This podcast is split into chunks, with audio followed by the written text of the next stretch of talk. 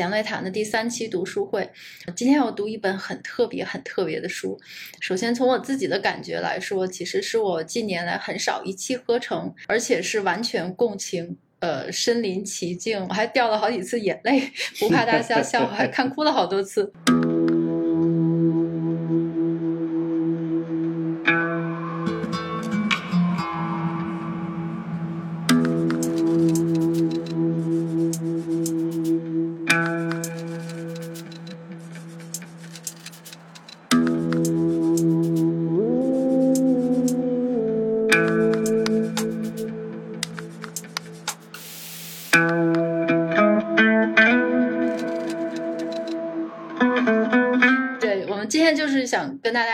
一下这个单伟健老师的《走出隔壁》，还有一个副标题是我的中美故事。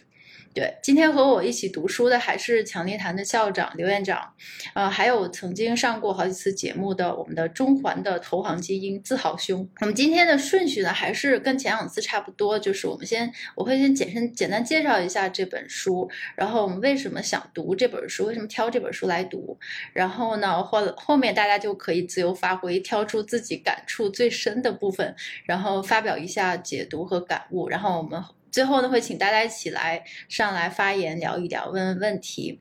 嗯，其实，在刚刚开始之前呢，我其实突然想到，我们今天的嘉宾是非常有代表性的。其实我们分别代表了三类读者，就是对于这本书，呃的三类的读者。首先要刘院长，刘院长可能应该是单老师的同龄人吧，或或或者是呃更更年轻一点，但是也算是知青。嗯嗯，对对，也是是作为知青的刘院长，并且应该是有相同的经历，应该是非常熟悉这个文文革时期还有当时的环境，有过切身体会的前辈。然后还有自豪兄，自豪兄的经历，其实我我刚刚突然想起来，其实很像单老师，其其实真的很像，就是基本上都是从田园，然后到美国求学，然后最后落地香港，然后在在金融投行圈里工作。我觉得你的感受一定更深，呃，而且。自豪心是有类似的地方，但是当然高度比尚伟健先生还是有差距。没有没有，我觉得一定有一些，至少比我的感触深。最后一类就是像我这样的，就是大部分求学和工作经历都是在海外，而且就是生长在新中国的红旗下，然后却被西方的教育洗脑，然后嗯，对对对，文革和上山下乡这段历史，我我基本上是完完全是空白，然后我也没有经历过。然后我自己唯一比较接近的经历，就是可能自己在约旦有过半个月的独自旅行，然后在月亮谷那个大沙漠里边过夜，但确实有一点点隔壁的感觉，但是但是根本是没法比的，嗯，所以所以在介绍这本书之前呢，我还是想听听两位，嗯，对这本书的最大感受，就是说一个一个非常高度概括的感受。嗯，我先引引一个引子，就是我自己的感受，呃，真的是看的又冷又饿又困，然后又欢乐，这真的是看哭了好几次。我觉得这个是我除了看电影之外共情最厉害的几次阅读经历之一了。嗯，我之前可能只有读。呃，比如说特别感同身受，比如读金庸的时候，读尼尔盖曼的小说，或者是《百年孤独》，还有张爱玲，我读这些书的时候，就就是也是一气呵成，共情的特别厉害。然后这这本书呢，有相似的感觉，以至于我我有时候实在是看的受不了了，我就往后翻，看他在美国的享福的生活，然后调节一下，中和一下。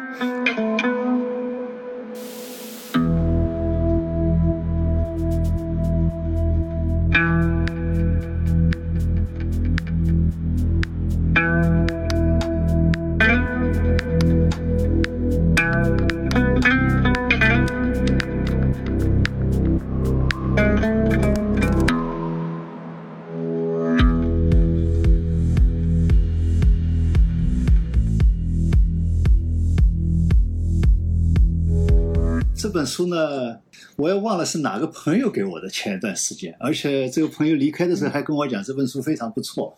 呃，然后我就放到书橱里面就忘记了。呃，前段时间在群里面看到你们展示的这个书，说这个书好，我也没有反应过来。然后我要出差去，我想路上要找本书看看，所以在书橱里面一看，哎，居然看到有这本书，居然我也有，所以我就看了。呃。这是有。那么当时呢，我以为，因为它的副标题是我的中美关系，所以现在中美故事，呃，我的中美故事。那么我呢，就只看到中美两个字，我很想看看，因为这段这两年这个 中美贸易战打得这么厉害，所以非常想看看，嗯，他是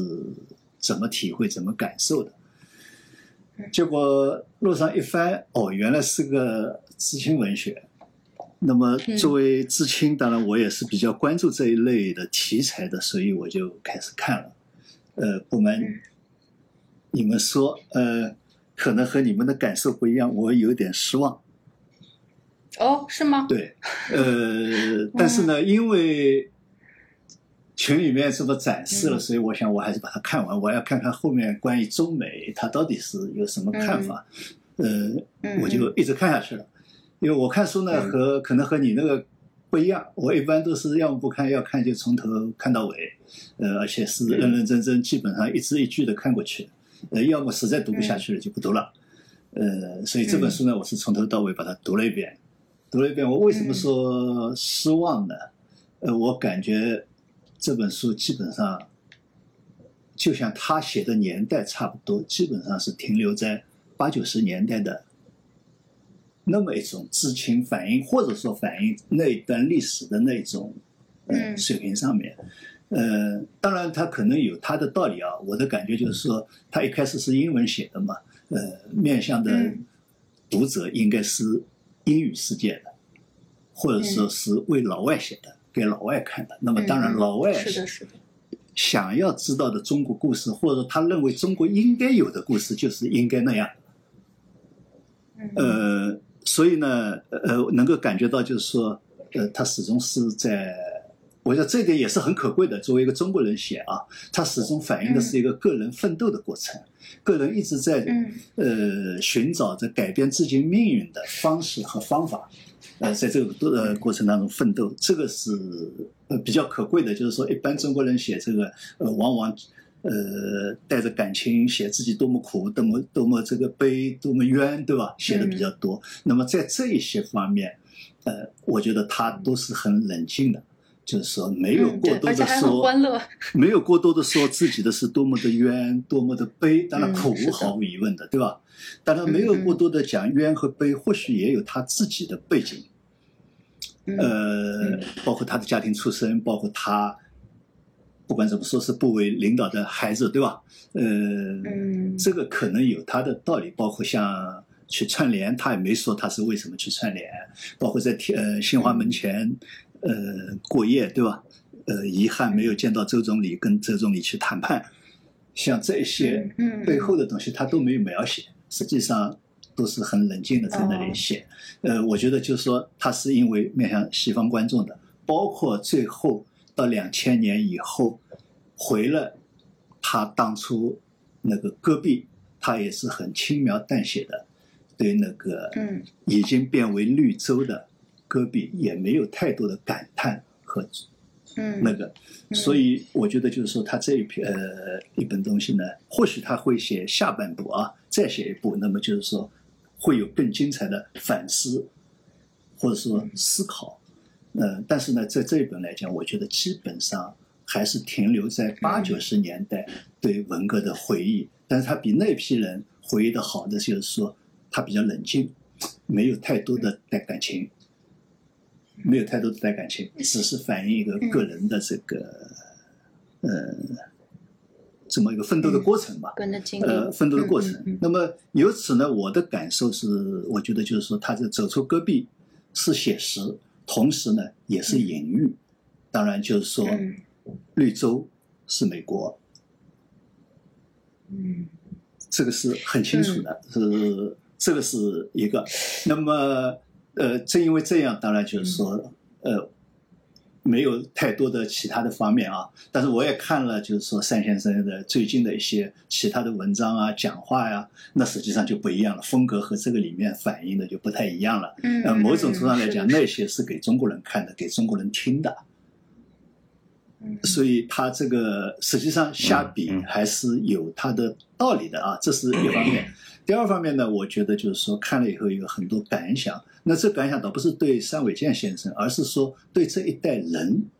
这是整整一代人吧，包括五十年代、五十年代的，包呃更早一些四十年代后期的，或者说六十年代早期的，我就觉得就是或者说这个知青这一代人吧。呃，我觉得这一代人从我们民族历史上、共和国历史上来讲是非常特殊的一代人，呃，应该讲也是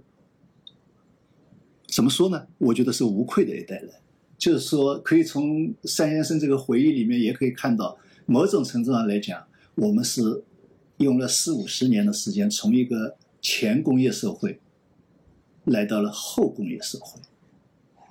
那么。现在有很多人在回忆八十年代多么美好，确实八十年代思想解放，大家都在反思前面三十年我们哪里走错了，哪里走对了，我们应该朝哪里走。呃，我记得当时我们还有一个上海发起的叫“振兴中华”读书活动，我当时农场的我我的农场的我连队的书记。他就在上海总工会，呃，组织这个做组织工作的，这个是全国性的一个读书活动。可以说这一代人是都有家国情怀的。当时真的是为了这个国家，当然也为了改变自己的命运，拼命的读书，包括到国外去留学，像单先生这样到国外去留学。那么这些人不管今后在生活当中怎么的，或者说油腻，或者说。猥琐，甚至于苟且，但是心底里面，我觉得这些人大多数还是有家国情怀的。所以，像单先生写这么一本书里面，几乎没有牵涉到家国家国情怀，我觉得也是非常难得、非常难得的。你像，即使是更老的，你像这个张张五常啊，呃，像杨振宁啊，他们是毫无掩饰的对家国情怀的表达。是毫无掩饰的，而且是完全是真心的。我觉得就是这一代人往往会有这么一种情感，呃，有的时候是虚，但是很多实际上心底里面都有。那么当四十年以后，整个中国的形势或者整个世界的形势发生变化以后，我觉得这些人不应该停留在回忆、向往八十年代，应该重新来反思。通过这个四十年以后。我们的思想要应该上一个境界，而不应该还是停留在原来那个思维方式上面。这个可能是对后面一代会有更大的贡献的。但是我觉得很遗憾，呃，中国经济有了这么大的发展，但是至少在经济理论方面，我们并没有出现大师，没有人很好的来思考这些问题。这个是我觉得这一代人，一方面我觉得他们无愧于这个国家，因为在这个是他们的手上，几十年让这个国家从前农业社会到了现在后工呃前工业社会到了现在的后工业社会，但是这个思考方面，我觉得许多人还停留在八十年代九十年代，还没有进步，甚至于我觉得就是说，特别是一些比如说西方回来的，或者说还在西方的。他还希望大陆大陆的人吧，你还停留在九十年代以前，这样他才能够高你一等的来说话。包括前段时间我看到电视台有个采访，呃，采访一个专家讲到双循环的问题，但是他首先把双循环说成是对内大循环为主，对内大循环为主，然后就变成对内循环，对内循环就变成内循环，变成内循环以后就变成自我封闭。然后他才能够开始讲，要防止自我封闭。以前我们怎么样怎么样？也就是说，这一代人某种程度上来讲，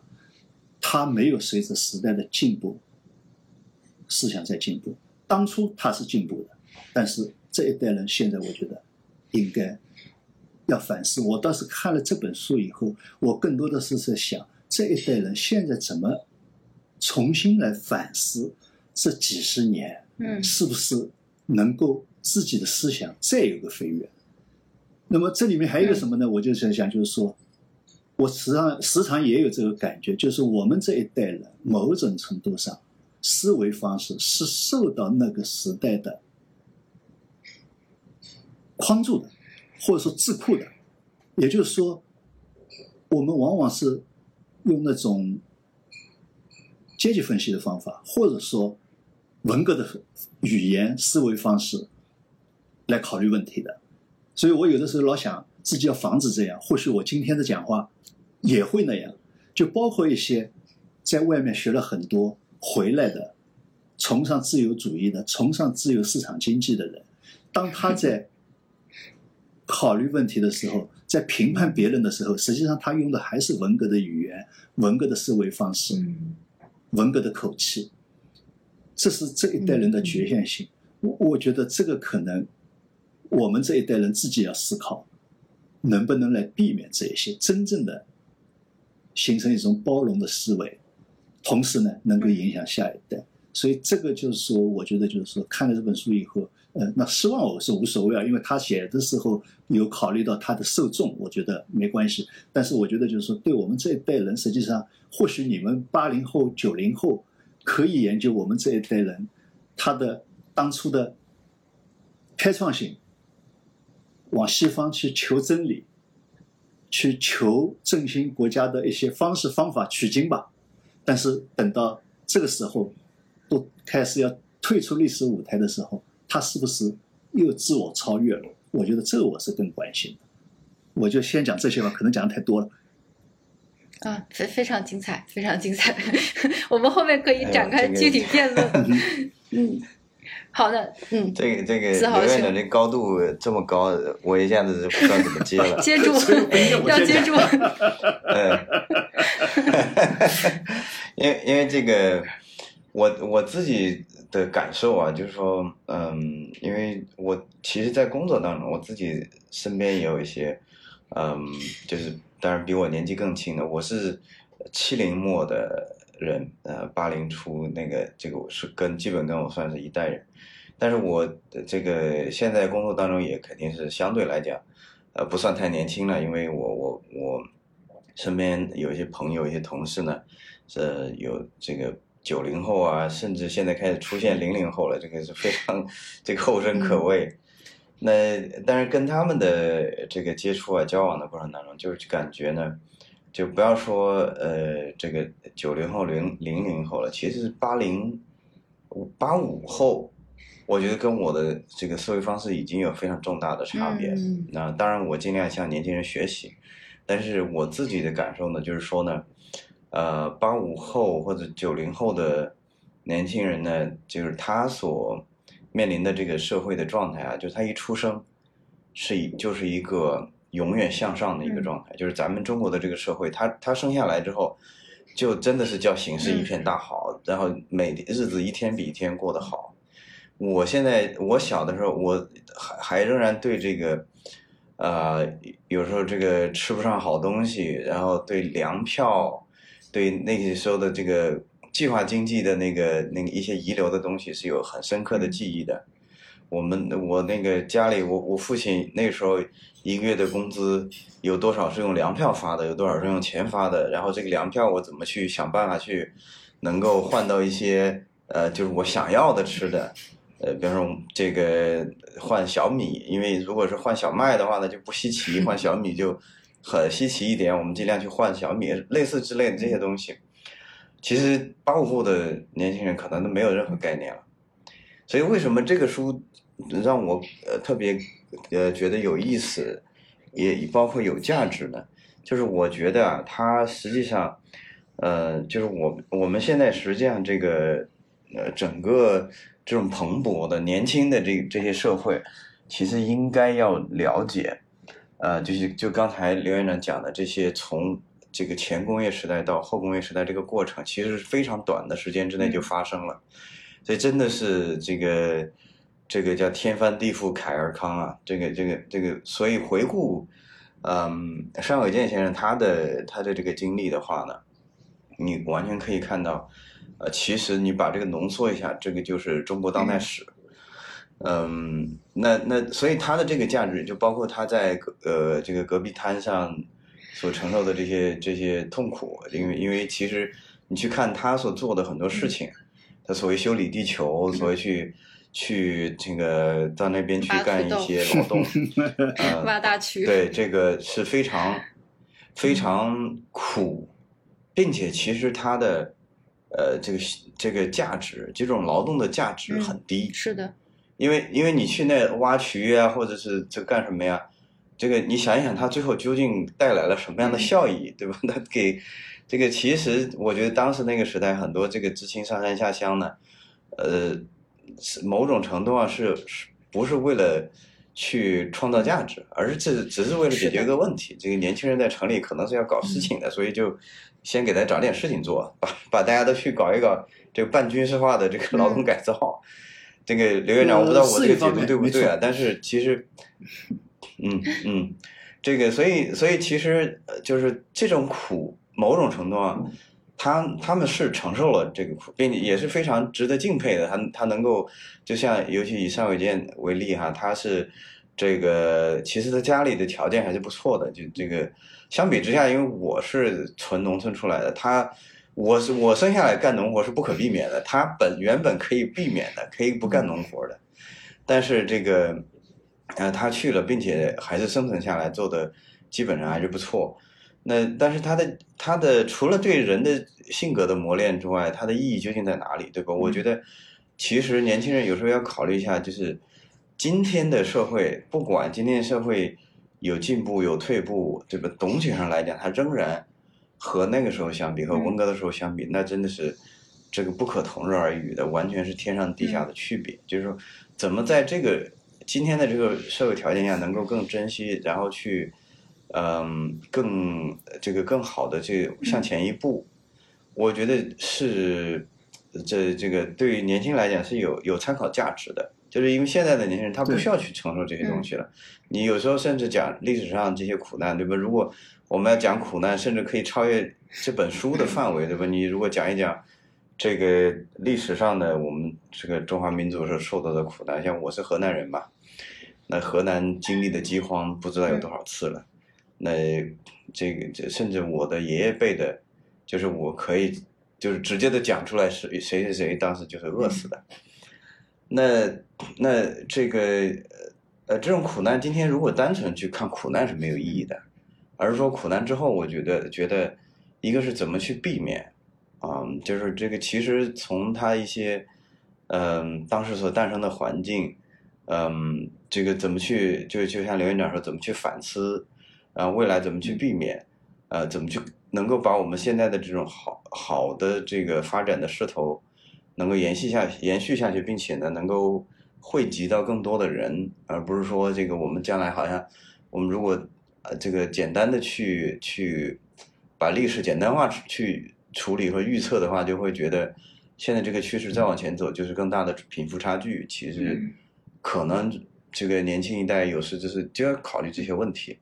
嗯，而不是说这个单纯的说，因为我们现在日子过得挺好的，啊、陷入一种盲目的自信，对吧？因为现在我们跟美国，呃，就是贸易战呢，确实我们现在也有这个底气了。我们打贸易战看起来对我们这个整体的经济影响并不大，当然局部我相信还是有不少呃企业或者一些行业受到了比较大的冲击，但整体上其实我们跟美国打贸易战呢。我们也承受得起之前觉得好严重的事情，这个也这个 刚开始打贸易战的时候觉得好严重的事情，现在看一看好像我们这个也能打，是的能打，但即使如此，怎么样能能去更好的处理这个事情，而不是单纯的追求对抗，单纯的就是怀着这种呃这个这个比较简单的爱国热情说你你你要来搞我我就搞你。而是更复杂的去想一想，怎么去更深入的去解决这个问题。我觉得这个是希望，就是我觉得这个也是多亏刚才刘院长提醒啊，就是从这些角度来讲的话，我觉得确实单单先生是没有没有触及到更更深层次的东西，但至少对于这个浓缩的历史呢，我觉得对于他这个是写的非常真实参考价值。然后对，是的，是的，呃，所以所以怎么说呢？就是说。这个当然我，我我我个人的想法倒不是说，我觉得可能也不完全是邵伟健先生他没有一些反思，而是说他的这个身份呢，是的，嗯，有些这个可能有些话他也是 说三分吧。是的，是的。嗯，我觉得刘院长和四豪兄这真的讲的太好了。我觉得这里边可能最接不住的就是我了。我觉得没事，这个感受最单薄的应该是我你哭的这些你都可以讲了。对我，我后面想提到，呃，虽然我知道自己接不住，但但其实我读这本书还是有一个特别的目的的，嗯，呃，因为我知道自己就就首先我就是属于那个自 自豪哥说的那种，这个就就就对之前的嗯，就是生下来就是一路向上的，然后对之前的苦难一无所知的这这一代人吧，嗯，所以呢，但是我自己又知道，也有很多人评价我，包括看我写的东西，都说你你对这个你被这个西方思想影响的太严重了。就我确实是因为我大部分的上学或求学的经历都是在海外。然后工作也，我从来就没有在国内工作过吧，虽虽然是可以这么说，嗯，所以说我其实是抱着一个目的的，因为我想了解，就是说，嗯，就是有的时候我也会经常跟刘院长辩论，就就是因为，呃，不是说故意抬杠，但是我就是不理解为什么，嗯，就是刘院长对中国的形势都是永远是乐观，或者是，嗯，觉得我们的政策永远是。呃，不不是说永远都是好，但是永远是有它的道理。呃，有的时候我实话实说，嗯、确实觉得有有些事情没没有什么道理。而且我自己知道，就是对于这种就是新自由主义的影响，可能对我比较比较深，所以我其实是对一些言论，比如说，嗯。呃，就就就不涉及到特别敏感的问题，也就是说，呃，那你要跟以前比呀、就是要跟我们知就是知青上山下乡的时候，曾经的旧中国，我们从就是完全是一清二白，就那么低的基础，然后发展到现在已经不错了。然后你还想怎么样？就是说，你不要要求太多，就不要不要要求全面的自由。就是我们已经是自由的，呃够自由了。就是说你，你的那种想法是西方人的想法。就是说，对于我们这个已经进步了一大块儿的一个国家或者说一个民族来说，你们这些年轻人的要求太多了。嗯，就我就。其其实我我自己意识到这个问题，于是我觉得这是特别好的机会，那我就感就是感同身受的，嗯，仔细读一下，就是当做自己重新经历了这么一个一一一个过程或一个历史事件，然后看看会不会对我的想法有改变，确实是有改变，而且特别感同身受。但但这个我们可以呃稍后再聊，我之后会呃就是摘出书中的几个点，也会跟刘院长和 赵哥一起讨论一下。对，呃，所以说呢，为了就是大家听众的方便，我还是想就是呃，首先我用很短的几分钟给大家介绍一下这本书，嗯，因为前面听了子浩哥和刘院长的这个呃感受呢是非常深的，我觉得大家可能读的时候也会有相似的感受，嗯，所以说呢，我为什么要读这本书？其实对这本书的讨论，如果大家看一下内容，就可能会了解比较难驾驭，嗯，因为它刚刚才在国内有出版，就是是呃，所以所以我们今天不谈政治的部分，然后我们就着重讨论一下他的隔壁的经历，还有呃人生哲理的部分，我觉得这个也很重要。那我还是很简单，一分钟的时间给大家介绍一下这个作者。必须还是要提一下单伟健老师，因为只有知道他的背景和他的经历，然后他以及他现在的一些身份，大家才会对刚才刘院长的评论和自豪兄的评论有一些呃感觉。就为什么觉得他可能提到的笔墨不深？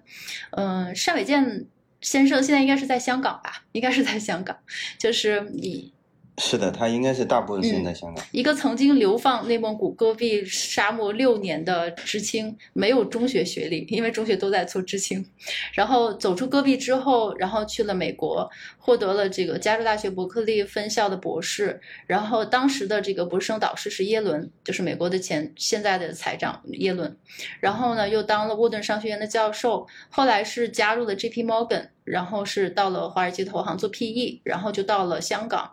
嗯，之后又加入了这个就 PE 的巨头新桥，就 New Bridge，呃，后来也就是后来的 TPG 啊，就泰蒙集团，嗯，就这个是非常非常有名的，大概现在有四百多亿美元的这个资产的一个巨就巨大的一个 PE，嗯，做的最著知名的事件呢，就是在九七年金融危机之后收购了，应该是韩国第一国民银行吧。嗯，然后又收购了我们的，改造了我们的深发展，就是在他们的笔下完成的一项工作。然后呢，就是他现在是 PAG，就是泰蒙集团泰就是亚洲就是泰蒙集团董事长 CEO，所以说这个经历真的是到哪儿都是个电影的男主角了。然后其实我我其实有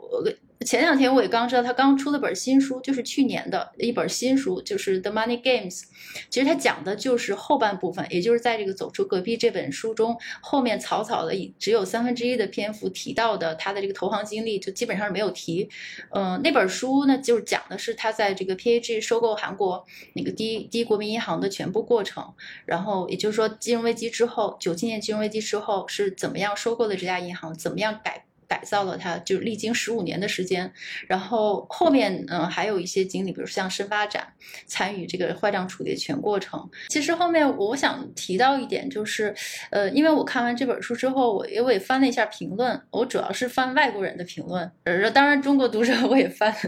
就是说我发现这两边的评论其实非常不同，呃，因为中国读者呢，大家很想看他在美国生活的细节，就尤其是他怎么在这个 U C Berkeley 当这个读博。博士，然后怎么当沃顿商学院的教授，怎么怎么和耶伦互动，然后尤其是他如何管理一个巨型的 PE 基金，然后如何成功的收购了韩国的银行和这个深发展，然后就但是呢，这基本上没提，我就加起来就两篇就完了。然后但是外国读者呢是完全相反，就是对前面这三分之二部分，就是他在呃戈壁的经历是特别特别的着迷，就我觉得他们。就就就像我一样，就是没有经历过，根本难以想象，就是的当时发生的事情，就就真的是着迷。然后有很多读者还把这本书就类比，就是坚不可摧，就是呃，就漫漫长路，就就这几个著名的苦难文学。然后，然后，但是后面就对后面这三分之一部分评价就非常的差劲，就跟刘院长说的是一样的，就是说，嗯，就就就就。就好像是，就最后这个美国的这个部分呢，就完全失去了魅力。然后说他在美国的这这部分生活读起来有点尴尬，就像一个小白，就像一个这个刘姥姥进大观园的小白青年的美国流水账。但但其实我觉得这样写这种结构才是正确的，因为为什么前面部分写这么长？因为走出戈壁，你肯定得先讲在戈壁里面的故事嘛，就没有在戈壁就没有走出戈壁，所以这戈壁的生活到底有呃多痛苦，才能和后面走出形成鲜明的对比？嗯，所以前面就必须要有这些事无巨细的描述。但当然，我现在也就是突然间明白了刘院长的就是评论，就为什么觉得有稍微有点失望。嗯，可能是。对于就是您您有有过类似经历的，呃，就觉得他可能只是在简单的描述一个细节，就想就像一个拍一个纪录片一样，就是把当时的情景放给你看。但是对对于我这种没经历的，这真的是看的很很很吸引人，嗯，所以而且就是他这个每个标题又特别有代表性，我觉得这个标题的。每一章的名字就跟评书一样，就如果不知道内容的，还以为是武侠小说呢。就是它每一章都是四个字儿：天灾人祸、疾风骤雨、天下大乱、备战备荒、冰冻三尺，什么峰回路转，什么归去来兮。然后，而且每一章的开头都有对当时背景的描述。嗯，就这种在自传体里边呢，其实写法是比较少见的，我觉得特别有意思。呃，文风确实是特别特别的细，我觉得单老师他在现在也许可以当一个程序员，真的是完全 细特别细节。呃，可能也是因为就是像刘院长说，他先有了英文版，然后所以说读者开始是面对外国人的，嗯，然后再被翻译成这个中文版。对我补补充一下，他的英文版比中文版要短一点，短的部分就是美国的部分，就是说。它实际上中文版已经加了一些美国的东西了，它它的英文版美国的部分更少，呃，就是你就确实呢，它有一点就是因为我虽然其实他他美国那些经历呢，我我大致看了一下呢，就是我我其实能够也另外也是另外一种程度上的感慨吧，就是说他去美国的时候是很早的，这个这个八十年代初应该是就已经过去了。那个时候，这个呃，就是去呃美国的中国留学生数量也非常少，同时呢，确实也，呃，就是美国的呃学，你去看他学校也好，或者是这个的包括这些教授也好，对，呃，对他们还是确实充满了这个欢迎的这种善意啊，这个也愿意给他们想办法去。呃筹集一些奖学金呢，啊，让他们能够完成学业。因为其实啊，不管用什么标准来看，美国的 这个这个学费还是挺贵的，即使在那个时候也是挺贵的。那他呢，呃，另从另外一个角度讲呢，其实他的他在学术上所遭受的遭遇的也不叫遭受吧，就他所遇到的困难，实际上他自己是轻描淡写的。但是我自己因为在美国念过书，所以我能够想象得到他在学术上所遇到的困难，其实也是非常大的，也不是像就是是另外一种不是体力上的，但是是另外一种非常困难的事情，因为他。读的这些金融啊，这个经济这些东西的，包括他后面去这个那个宾夕法尼亚大学做教授什么的，其实这个是现代的经济学啊、金融学里面所对数学的要求是挺高的，呃，但是他基本上都没学过数学就过去了，对，呃，他他数学的基础是非常差的，因为但是但是他居然还能够非常出色的。这个这个完成学业，并且拿到美国的教职，可以，因为美国的教职是不好拿的。他拿了美国的教职，尤其在宾夕法尼亚大学也是常春藤名校，那是其其实可以想象这个过程也不会容易的。呃，但是他这个写的也是轻描淡写。那后来我觉得就是说，我我我猜测啊，就是他呃这个美国的故事，包括他后来去做这个 PE 投资的故事呢。他他没写那么多，可能两个原因。一个原因就我们刚才讲的，因为他面对的，他英文版出版的时候面对的实际上是美国的读者，人家可能会，呃，这个呃，你说起华尔街的东西，他可能已经很熟悉了，也不是很感兴趣了。另外一个原因，其实他他后面又出了一本书，就是关于他在这个他收购韩国第一国民银行的那个整个过程，从从谈判到到最后退出啊什么整个过程，他专门出了一本书。嗯，这个也是，这个也是我比较感兴趣，我接下来会想看的东西，因为，呃，确实呢，就像他自己在书里面讲的，这个这个一个 P P E 这个领域呢，相对还是比较，嗯，就是就是自我封闭吧，就是说 P E，因为一般动不动都多少亿美金去买个什么公司，对吧？他不愿意去跟呃大众去交流，说啊，我这当中做了什么事情，我为什么要买这个公司？因为这个 PE 这个行业，尤其在美国，形象是很差的。这个这个，现在这个以之前不是叫所谓门口的野蛮人那本书，这个就把这些人描绘成非常贪婪的，呃，也没有任何道德的这种这种华尔街的这些，呃，这个这些呃那个金融家，这个专门去把人家公司买过来，然后拆了拆烂了，这个零卖赚钱什么的，就是就这个形象很不好。所以这个行业很多时候都是比较，呃，这个比较呃回避呃这个镁光灯，比较回避传媒，嗯，也他去见传媒的时候只讲自己光鲜的东西，不会讲自己 deal 怎么做。那这个他专门写一本书就讲这一个 deal 是怎么做的，我觉得还是还是挺有意思的。对，我觉得他在美国的经历其实也反映出来了。就是他整个的这个经历，前面部分、后面部分，其实都反映出来他的一些共同的特点。嗯，也是我其实我本来想放在最后讨论的，就是他这个人生哲学的部分。我觉得这这些品质还是非常值得讨论的。呃，但是这个既然如此，那我们就把后面的部分提前好了，中间那部分我就不讲了。就大家如果有机会的话，那有有有可以看到这本书的话，大家非常推荐仔细看看他。他他在这个内蒙古是有多饿，嗯，不过这个我倒想问一下刘院长，就是呃，有类似的经历，我知道您在崇明岛，嗯，锻，嗯，怎么讲呢？劳劳动，就劳动锻炼身体过，就是是不是跟他写的前面那些经历一样呢？就是。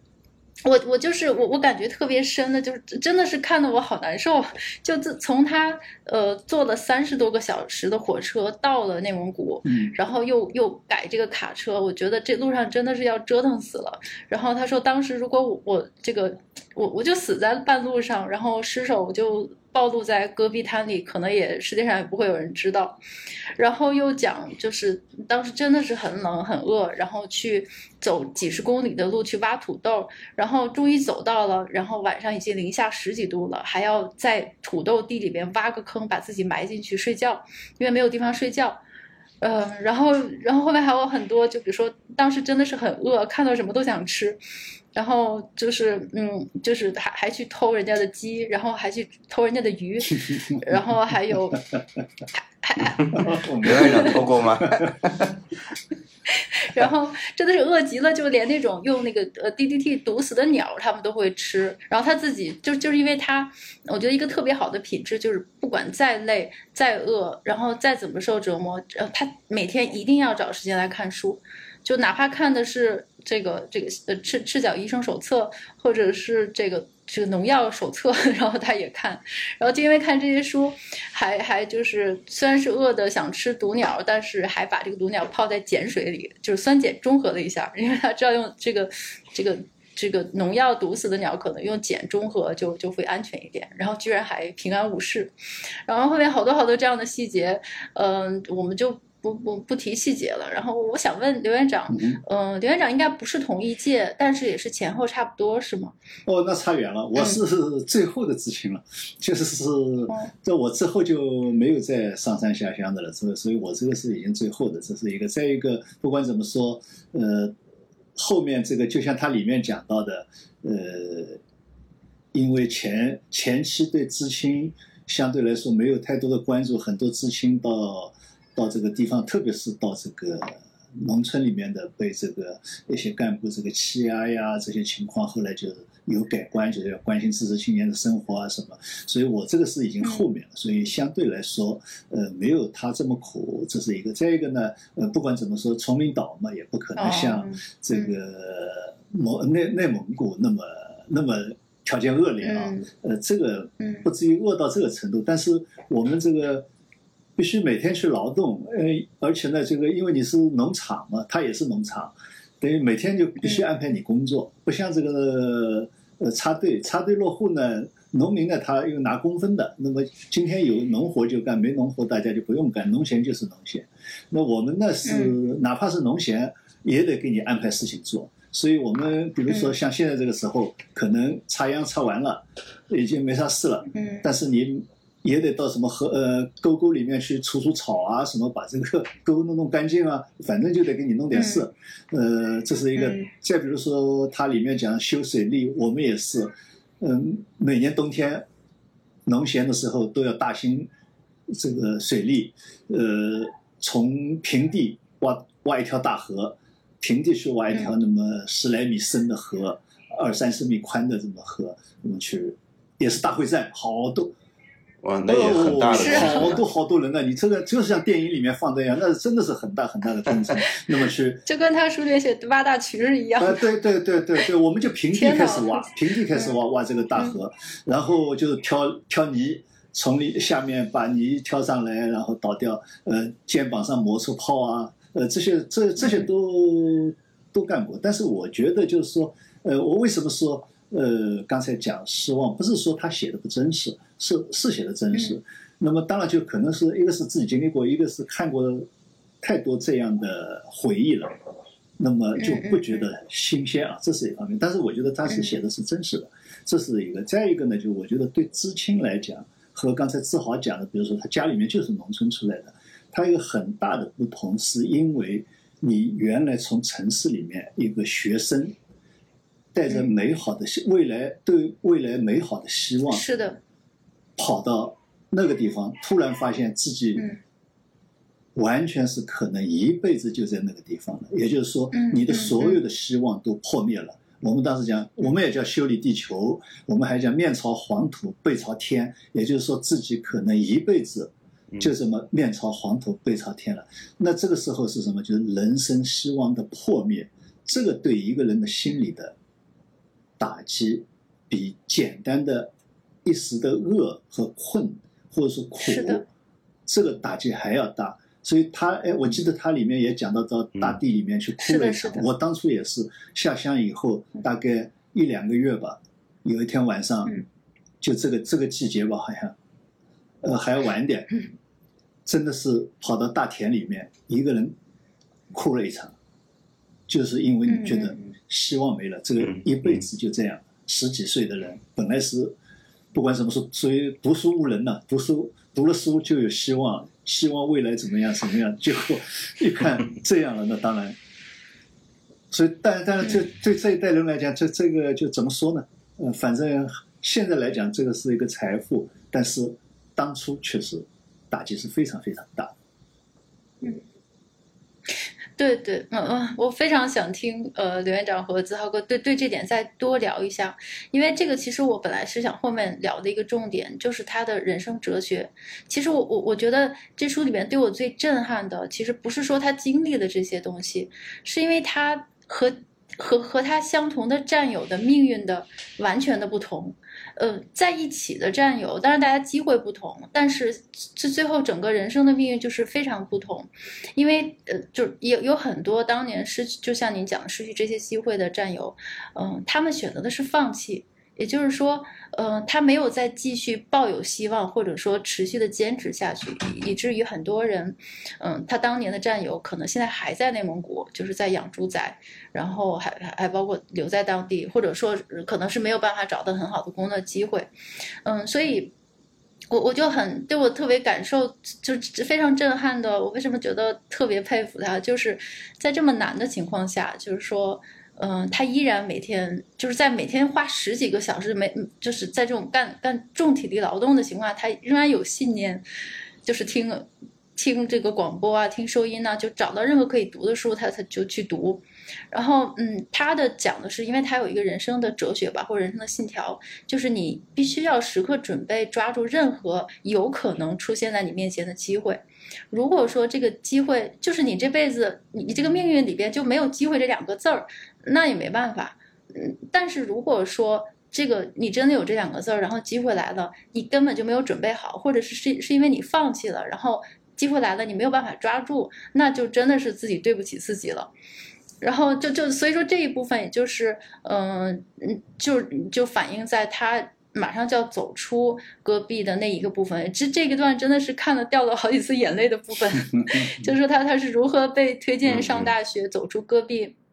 就就前面那个，就就像您讲的，确实是被，嗯，被被这个，因为他曾经也做了一些事情，比如说给给周恩来总理写信啊什么的，就因为这些就变成了他的黑历史，也就导致就是他的这个指导员和连长就是故意不选他，就本来他是得票数最高的或怎么样，然后然后最后就是在最后就把他刷掉了。而且刷掉了好几次，你你想每年才有一次三百多个人，只能选几个人，然后选拔的条件这么苛刻，然后他又一直不耽误读书，一直都准备着，但是就是被。就是这么不公平的被刷下去，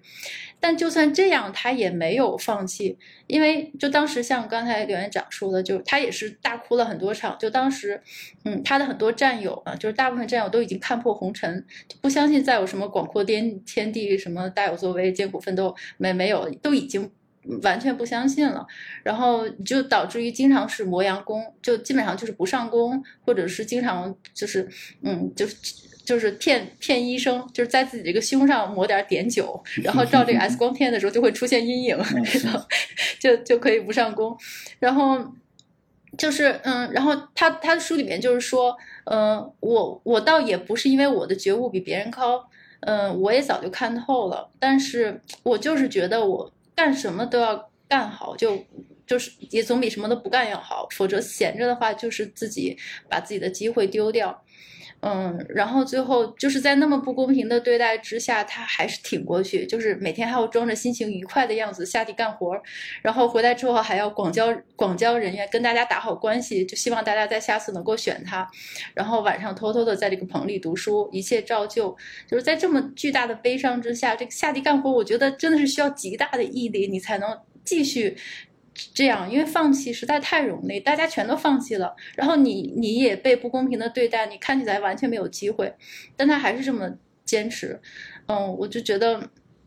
啊，他他里面也就说历史上有很多人生不逢时，怀才不遇，然后那是命运，没什么好遗憾的，但是还是像刚才讲的，机会来了，你自己就就放弃自己了，嗯，那那没办法，所以。索翠终于在一九七五年，就是他进了候选，然后反正后面经过了很多，也是艰苦的奋斗、艰苦的折腾，终于是上了这个对外经贸大学英语系。哎，这真的是看的是他太唏嘘了。对，嗯，那个我当然，我觉得他身上这种就是我们可以叫坚韧不拔的这个精神，呃，是是非常非常难得的。因为其实，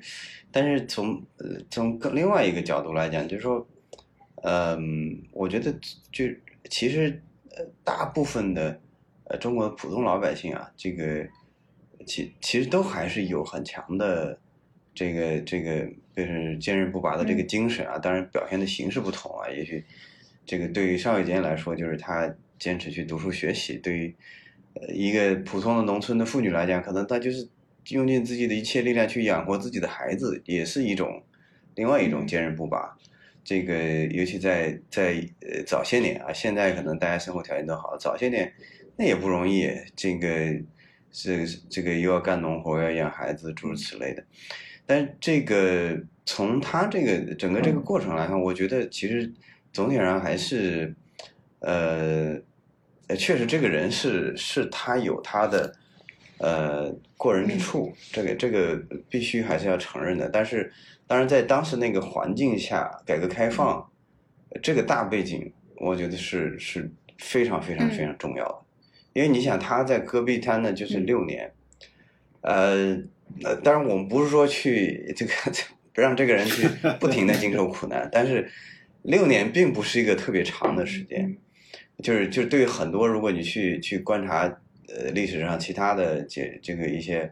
了不起的人的人生的话，六年并不是一个特别长的时间，呃，他这个精神非常好，但是这个当时这个改革开放，包括中美开始加强交流。然后逐渐有这些机会出现，对吧？就是再再厉害的人，再好的人，也需要一个展现的舞台，对吧？当时呢，这个改革开放，也就提供了这样的机会，有有这样的舞台。然后后面当然就这个趋势就就会越来越好。呃，不然的话呢，可能我觉得就是呃，我相信他仍然会，就是以他这种精神，他这个他这一生应该也过得不会太差，但是可能会会跟他现在。这个差别非常的大，呃，所以所以我觉得，呃，总体上来讲，还是还是那个时候就是呃，这个改革开放，我真的觉得是一个非常非常，呃，这个对现代中国、对当代中国来讲是非常重大的一个这个这个怎么强调都不为过的一个转折点。然后后面你再看这种经济的发展，其实超过了所有人的预期，超过了就是咱们自己的预期，咱们自己也没想到。今天可以跟美国人 打贸易战，并且打的还行，好像也没没见得落什么太多的下风，对吧？那以前我们，包括我我自己，这个我也去美国，那个时候就是，这对美国确实还是有很很很多仰视，这个也这个也也我也毫不避讳的讲，就是我我这个现在对美国的看法呢，就有一些改变了。就是当然，美国还有很多非常非常多值得我们学习的地方，但是就看到他们这个现在社会上的一些发展的势头啊，一些呃，甚至一些新的思潮，呃，甚至是很无厘头的一些思潮，对吧？这个这个我支持的这个，比方说 LGBT，就是这个同性恋啊什么这些的这些人少数人群的这些权利，但是现在这个这个。已经发展到什么？新西兰有一个这个变性人要，嗯，原原来是男性，现在要去到女性的这个这个这个项目里面去竞技。我觉得这个是不是就属于对于 LGBT 的权利的 这个保护到了这个过了的程度，对不对？就是因为你你仍然在生理上还是这个对女性有很很大的优势的嘛。那然后放到同一个项目里面去竞技，这这这个这合理吗？这仅仅是因为政治正确，我们去做这样的事情，对吧？所以就是说，就是呃，我是在零九到一一一一二，零九到一二是在在美国，那个时候的气氛其实跟现在的都有很大的不同，也也确实没想到这个事情可以变化的这么快，也就是十年左右的时间，这个整个的政治气氛氛围。嗯，对中国的这个这个敌意。因为我在那儿的时候，曾经有一个教授跟我，这个知道我是从国来，从中国来的，就拉着我聊天，一一口气聊了三个小时，他对中国特别好奇，然后聊了三个小时之后就感叹说这个，哎，其实大家都是类似的，对吧？都是都是普通人，都是这个都有普通人的喜怒哀乐，这个。呃，因为他们，呃，我跟我聊的这个教授年纪也比较大，他是经历过那个麦卡锡主义反对，呃，这个反对呃共产主义啊什么那个那个时候这个是是很呃很严重的时候，那个那个教授呃这个就感慨这些东西，说其实那个时候我们受到的宣传说你们这个共产党多坏多坏，对吧？共产主义多坏多坏，其实看起来大家也都是普通人。这个都是都是很多喜怒哀乐都是相通的嘛。那时候的教授还就是大家还这样聊，有这样这个这样的氛围。但是今天呢，我觉得这个反中国好像变成了一个特别，就是反而是就说希望更多的去了解中国，就这相对正面的去了解中国，呃，理解中国，嗯，变成了很罕见的一个事情。所以呢，这个其实我反而觉得，在这个时候，像尚有健这样的人，呃，其实是有他的价值。就是说，他呢写这本书，呃，当然在书里面呢，我觉得他尽量还是，嗯，对政治方面的没有谈的太多。主要就像刘院长说，他是更多的是一个个人奋斗史的这种感觉。但不管怎么样呢，其实他对两边呢是，我觉得都还是有比较深刻的理解。他也能够去这个。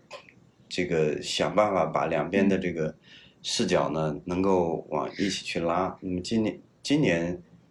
呃，早些时候其实对于一些香港问题呢，他就有发表他的呃一些呃文章，在一些《金融时报》什么这些地方发表文章，希望让了解呃外外部去了解，呃有一些中央的做法，就在在香港的一些做法。呃，是可以理解的，因为因为你如果是站在西方国家的立场，他会认为这个是，呃，不能接受的。但是，就是邵有健他就会去想办法去，去作为一个桥梁吧，去把两边的这个视角，啊，能够往一起拉。但是，实话实说，这个这个趋势我看着不乐观，就是就是中国和西方之间目前存在的这种紧张的关系，目前来看也没有一个特别好的。特别就是一夜之间能够解决问题的一个办法。我我非常同意，而且两边都在嗯各自的反馈。就刚才嗯自豪兄提到的一点，我其实也是很想就是呃发发表一下意见。其实嗯，我觉得单伟基先生他就是他其实做的。比较到位，就是在他自己的个人背景以及现在的一个一个一个位置下，已经很到位了。因为我其实也看了他很多的访谈，还有就是他写的很多文章，嗯，大部分都是英文的吧，在这个 Foreign Affairs 上面，就是外交政策。其实他的几乎所有的文章都是，呃，极力在扭转西方对中国的看法。嗯，然后就尤其是他，因为他写的这本书也有很多的，就是读书见面会，然后在美国那边有很多人邀请他去给大家就讲一下这本书或怎么样，然后呃，就是在评论的时候就有很多人问的问题，确实是就是呃呃。包含着对中国极大的偏见，就也不是说他故意的，他就是没有办法真正了解真正的中国，所以他是在尽自己最大的努力，就是给他们解释，就是说，呃，你现在觉得中国一些情况不不够理解，但实际上你要看它发展的这么一个过程，我们走过了什么经历，就是说这段路包括我们自己特殊的背景，你是在你你你你只有这一个方向，或者你只能做到这一步，到目前为止，嗯。所以，嗯，他他确实是也是一直是这样子，呃，做中国的桥梁。包括他在美美国的时候，他写一个就是他那个那个著名的期刊，他主办的那个什么《中国经济评论》。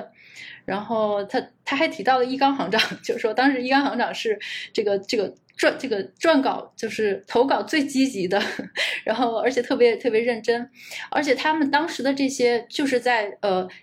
呃，其实刚才刘院长说，就是我们没有一个很好的经济学家能够完全很好的深入的解释我们中国的经济现象。嗯，其实当年在这个中国经济评论这个这本期刊上呢，其实当时伊刚行长当时是在印第安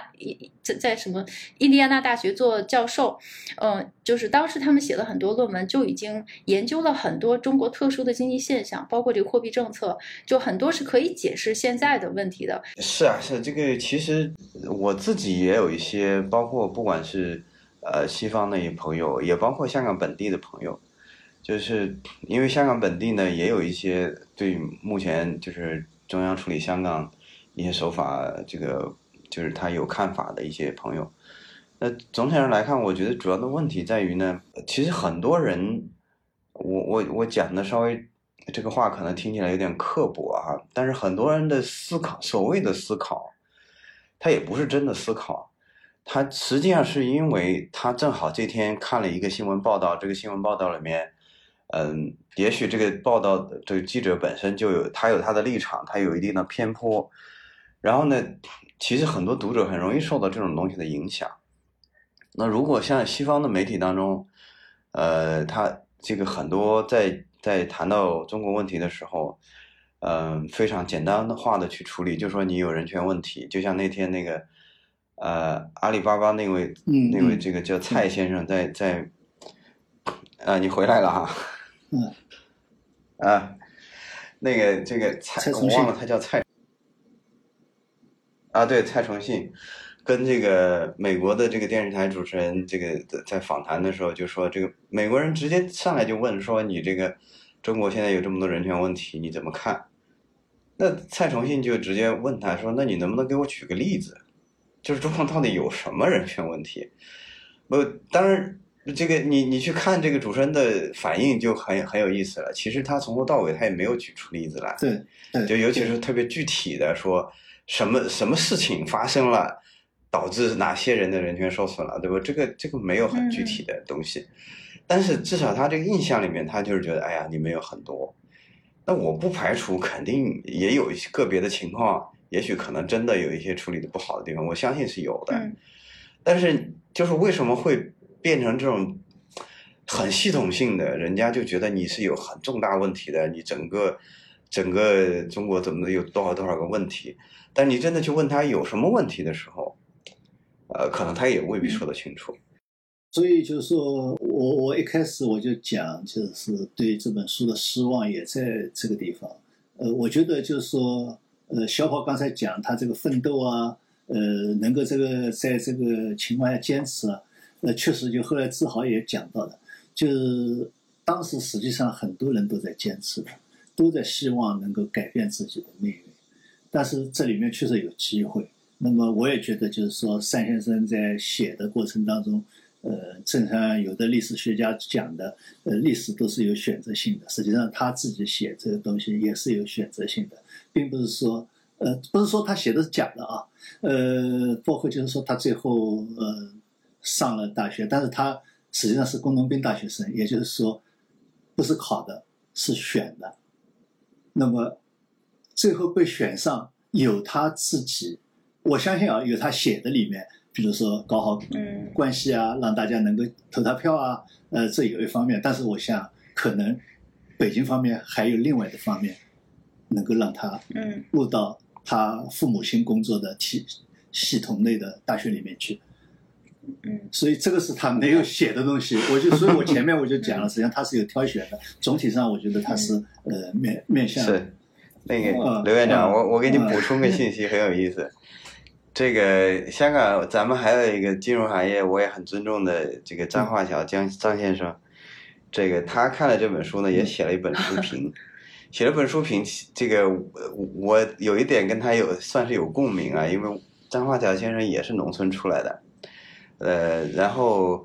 他就这个这个，当然我跟他都很尊重这个尚永坚先生，因为他的这种个人奋斗确实也很了不起。但他就也对，但是他就举了讲了一点，他说：“你像我们农村出来的，跟这个本身就是城里的这种，对吧？这个还是不能比的。”人家这个回去是有地方回的，我回就是回农村了，对吧？这个哪有这个，就是没有可比性的。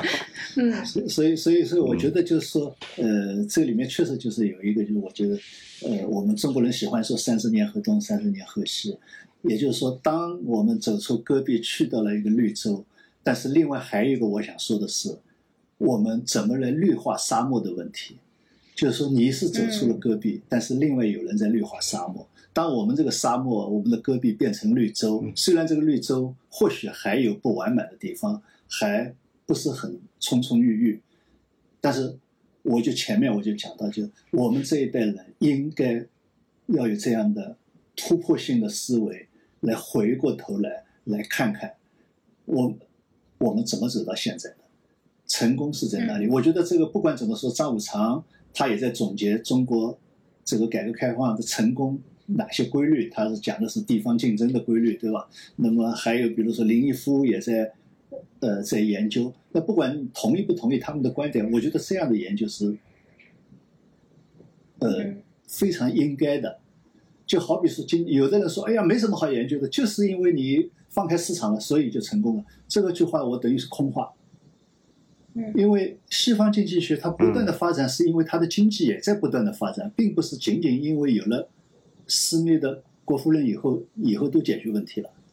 那么，包括我们德国诺贝尔奖的许多，比如说发展经济学，它就是要研究落后国家怎么能够发展。那么，说明就是说，落后国家在发展过程当中，它不能完全去走发达国家的路。那么，现在中国经过这个四十年，由沙漠变绿洲。在这个过程当中，我们做了什么？我觉得这一代人实际上要回过头去，要去思考。我上来一上来要讲的是这个意思。你不能老是停留在还是那种八十年代的思维方式上。是八十年代很很值得怀念，没错。但是你回过头去看当时的许多思想，现在来看，可能已经觉得平淡无奇了，或者说有的确实可能还很幼稚了一些。所以你现在我觉得，到了二十一世纪的二十年代了，还是用上个世纪八九十年代的方式来看待那个年代，我觉得，所以我是觉得是这个是失望的。不是说他的个人奋斗，我觉得非常佩服。特别志豪哥讲到的，后来到美国那一段，我觉得更不容易。他实际上是没有读过大学，他只是一个工农兵大学大学生。工农兵大学生自己学了那么点东西，所以能够最后去那边拿到教席，这个确实确实是不容易的，这个你不得不佩服，对吧？这个是毫无疑问的。但是就是我就是从另外，可能我就不是说就他书里面我说有什么问题，我是说从一个代人过来以后，或许可能真的我们这一代人没有这个能力来对自己的历史进行一个新的高度的反思，那么可能寄希望于。八十八零后、九零后来对五零后这一代人他们的历程再来做一个更高层次的研究，我觉得是对我们国家的发展实际上是有好处。那我我最后。以他最后一部分来结个尾吧，就是他最后一章写最后一部分，就是最后一章写的又是非常非常的好，嗯，就他里边写到了，就三十年之后，嗯，他当时呢在美国已经加入了这个 PE 的这个这个新新桥的资本，然后他又回到了故地重游，找了个机会，然后呢他就回到了这个戈壁，然后就也是折腾了一下，然后想试图找到当时的营地，然后到了之后，他发现连队的水。就是当时他们挖的水井就都不见了，然后营房附近他们当年就是费了这么大力气开垦多年的农田也都消失了，然后当初的这个乌梁素海的水已经侵蚀到这里了，就是把田地全都淹没，然后周围又长满了芦苇，然后他就在里面写，就是嗯，我们用青春与大自然抗争，试图把荒漠变成良田，但是大自然最终占据上风，把一切又打回了原形。在这里，我们葬送了青春，在这里长大成人，然后在这里学会体会生活的残酷，在这里希望变成绝望，但也是在这里，许多朋友被剥夺的未来。未来本来应该在学校度过的美好时光，然后他最后问了一句：“这一切到底是为了什么？”嗯，这个问题还是挺振聋发聩的。好，谢谢大家，谢谢。